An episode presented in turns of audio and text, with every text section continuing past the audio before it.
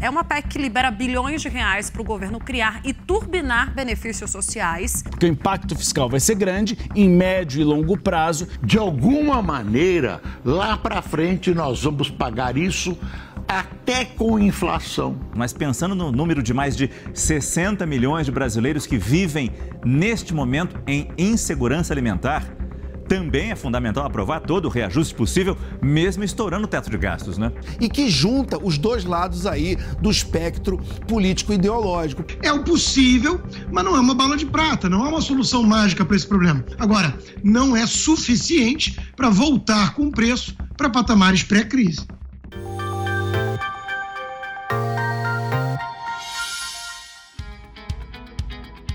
A Fundação da Liberdade Econômica é um centro de pensamento, produção de conhecimento e formação de lideranças políticas que se baseia na defesa do liberalismo econômico e do conservadorismo. Para mais informações, acesse flebrasil.org.br. Olá a todos, eu sou Márcio Coimbra, presidente do Conselho da Fundação da Liberdade Econômica, e esse é mais um episódio do Liberdade em Foco o podcast da FLE.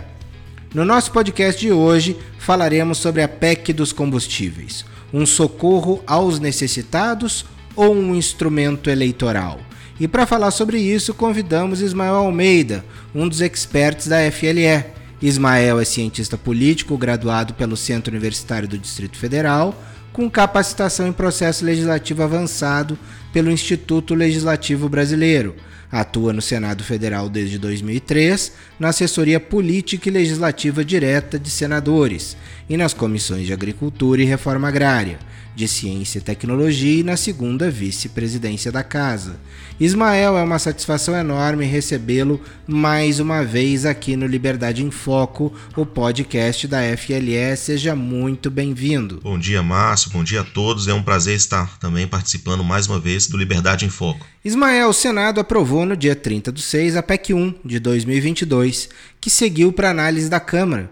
O texto prevê 41 bilhões até o fim do ano para a expansão do Auxílio Brasil e do Vale Gás de Cozinha, para a criação de auxílios também aos caminhoneiros e taxistas e também para financiar a gratuidade de transporte coletivo para idosos, para compensar os estados que concederem créditos tributários para o etanol e para reforçar o programa Alimenta Brasil.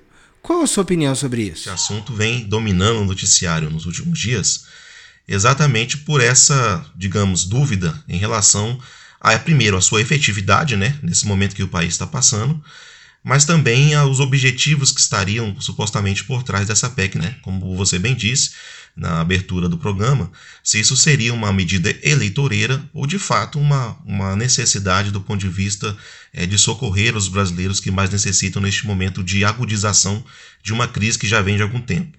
Né? Eu, não, eu não me arriscaria a cravar nenhuma coisa nem outra, mas no caso aqui a gente precisa explicar o que, que seria exatamente isso. Né? Essa PEC é a primeira que foi apresentada em 2022, é, de, de autoria de um senador, né, de um senador, e ela, na verdade, veio à tona exatamente por conta da deteriorização né, do, da economia do Brasil, por conta dos efeitos da pandemia, da guerra e tudo mais, e pela evidente, né, evidente necessidade com que muitos brasileiros têm se havido aí nos últimos meses. E, de fato, algo deveria ser feito.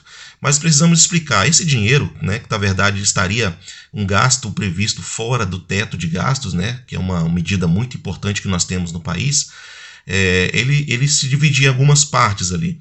Esse recurso, como você bem falou aí, 26 bilhões dele seriam para fazer esse acréscimo é, de 200 reais no benefício mensal né, do Auxílio Brasil, que então passaria de 400 para 600 reais. 1,05 bi seria uma parcela extra para a questão do auxílio gás, né, para aumentar o valor que pode ser pago por botijão, também é uma necessidade imediata das famílias e tem a ver com a sua sobrevivência, com a sua dignidade, né? É, é muito triste nós vermos brasileiros aí tendo que cozinhar com fogão a lenha, né? Uma tristeza. Além disso, também 5,4 bilhões seriam para esse auxílio aos caminhoneiros.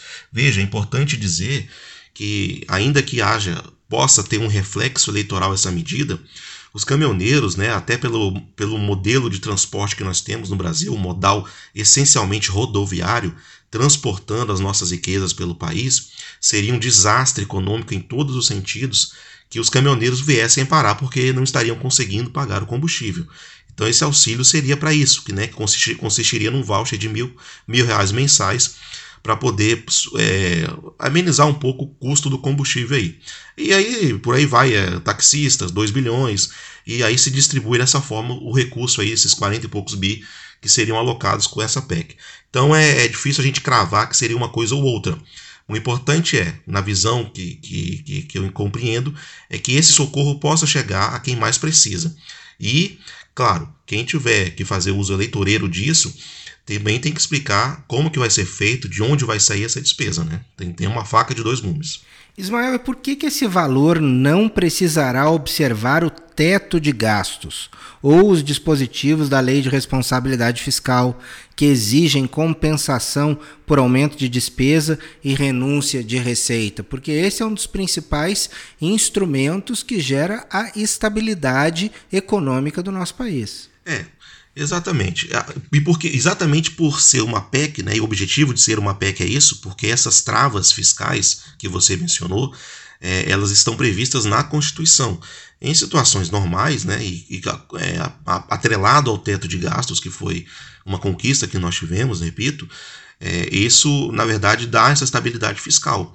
Mas em momentos de crise, como a própria pandemia do Covid-19, nós, nós pudemos ver isso, né, em 2020 foi aprovado a, a, a emenda constitucional do chamado orçamento de guerra, que foi exatamente tirar é, da limitação do teto de gastos o gasto necessário para fazer o enfrentamento daquela crise naquele momento. Né? Então, então, em momentos de emergência, né, se recorre desse instrumento, que agora estamos vendo novamente ser usado, para socorrer essas emergências é, específicas. Porque se você deixa com as amarras previstas que estão na Constituição, o governo pode incorrer em crime de responsabilidade, né, questão da regra de ouro, e tudo isso pode impactar negativamente, né? Então acaba travando esse auxílio mais direto. E no caso de como é um, um, um recurso que, que não está previsto anteriormente no orçamento, para se fazer esse gasto precisa ter essa previsibilidade, essa segurança jurídica do ponto de vista legal para que possa ser feito. O reconhecimento de estado de emergência, ele serve para que os pagamentos não violem a legislação eleitoral. Me corrija se eu estiver errado. A criação de benefícios destinados às pessoas físicas é proibida em ano de eleições. A única exceção é a vigência do estado de emergência, que é a Lei 9504 porque todas as medidas têm duração prevista até o final do ano de 2022? Essa é a minha pergunta. E será que essas medidas terão o efeito desejado? Boa pergunta, Márcio. É, é tudo que nós estamos agora tentando entender se realmente vai acontecer, né? Dado ao esforço que está sendo feito para que isso ocorra. É, por que, que até o final do ano? Porque, de fato, suas despesas com relação ao orçamento têm que estar previstas dentro de um exercício financeiro. E até porque, se isso fosse jogado para 2022, né, desculpa, 2023 e 2024, é, o governo estaria, né, o Congresso estaria jogando uma despesa para um outro governo, por exemplo, que tivesse, é, que, que, que ganhe a eleição, se não for o atual governo, né? Então também teria esse problema de você jogar uma despesa para frente para outro, para outro governante administrar. Então você tem que, que, limitar essa despesa para o ano fiscal orçamentário vigente. É, essa é a razão primeira, né? E segundo, que você não poderia realmente jogar essa despesa para frente para outro governo é, assumir. Agora, é, se vai ter efetividade ou não, a gente espera que sim, né? Porque veja, é, em outros países onde foi feito esse tipo de, de socorro, é, é exatamente essa forma de ser feita: você fazer é, essa transferência direta de recursos na ponta para quem mais precisa. E por que, que eu acho que vai ser efetivo? É a minha opinião é porque o Brasil já, já provou que pode fazer isso. Na criação do auxílio emergencial, né, na pandemia, o Brasil rapidamente, via Caixa Econômica, criou os instrumentos, o mecanismo, a tecnologia necessária para que o auxílio, né, o emergencial na época, pudesse chegar às pessoas na ponta, né? Então, as pessoas que, que não tinham nem conta bancária, veja, você criou inclusive uma, uma grande bancarização de pessoas que não tinham sequer acesso a uma agência bancária, uma conta para poder movimentar o dinheiro recebido. Então, você criou esse, esse know-how, né, digamos assim, esse conhecimento para que isso possa ser feito. Então, acredito que terá sim uma efetividade, porque nós já temos a expertise adquirida durante a pandemia para que isso ocorra, porque a preocupação é exatamente essa: esse montante de dinheiro sendo é, disponibilizado, se isso não vai ser objeto de desvio, de corrupção no meio do caminho, como já vimos acontecer no passado. Mas eu acredito que vai ter efetividade exatamente porque existem esses instrumentos que garantam que esses recursos possam chegar diretamente àqueles que precisam. E as críticas, Ismael, ao aumento de despesa fora do teto de gastos em ano eleitoral, elas têm fundamento? Olha, depende do ponto de vista. Veja bem, é, do ponto de vista. Estou te apertando aqui, é, né? Tá me apertando, mas vale a pena. é isso aí, a gente precisa explorar esses pontos. Do ponto de vista político, claro, né, as críticas do, de quem é, se opõe a essas medidas é perfeitamente compreensível, né? Esse momento, no ano eleitoral, mas veja, a PEC é do início de 2022 e esse assunto de, de auxílio direto para essas pessoas que estão passando por essas dificuldades, ela na verdade já vem sendo discutido isso há algum tempo, desde o ano passado, né? Só que agora, né, com a agudização da crise, como eu disse, é que se houve ali uma, uma pressão maior e uma organização, um interesse do Congresso para que houvesse sim uma medida. Porque veja, a população cobra dos representantes uma, alguma medida. Eles, eles estão, não estão, assim, digamos, se importando com o, o caráter eleitoreiro que uma, que uma medida como essa pode ter.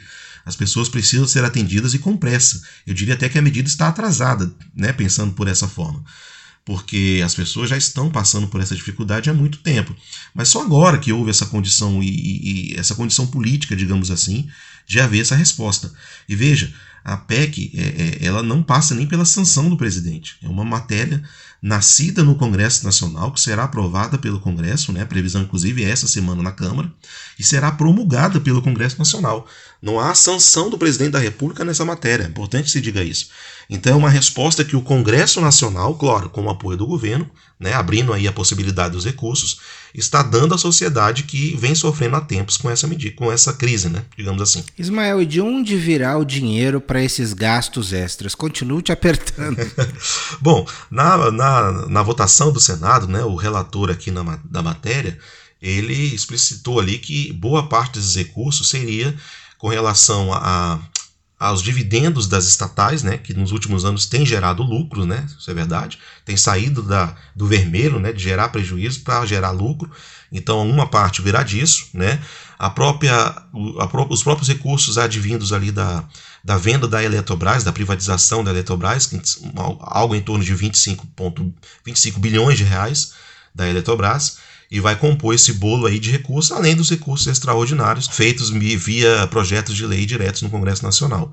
É essa cesta de, de, de fontes aí que vai compor esses recursos que farão frente a essa nova demanda, a esses novos gastos. Muito obrigado, Ismael. E aqui chegamos então ao final de mais um podcast. Espero que todos tenham gostado desse episódio que tratou da PEC dos combustíveis, o socorro aos necessitados ou um instrumento eleitoral. Afinal de contas, o Brasil demorou tanto tempo para encontrar estabilidade fiscal, para colocar um teto de gastos nos gastos do governo federal, para impedir o uso eleitoreiro e o uso é, indiscriminado de recursos públicos para reeleger políticos e também para criar mecanismos de maior conforto para gastos públicos. Portanto, é uma agenda liberal nós limitarmos os gastos públicos e limitarmos também o uso da máquina federal nas eleições. Porém, diante da situação que nós estamos vivendo no Brasil, existem dois caminhos. Existem aqueles que acreditam que as regras podem e precisam ser flexibilizadas em função do período econômico gravíssimo que se abate sobre a população brasileira, e outros acreditam que a rigidez fiscal irá entregar um benefício maior à população já no ano que vem. E aqui no Liberdade em Foco a gente busca tirar essas dúvidas com os nossos especialistas.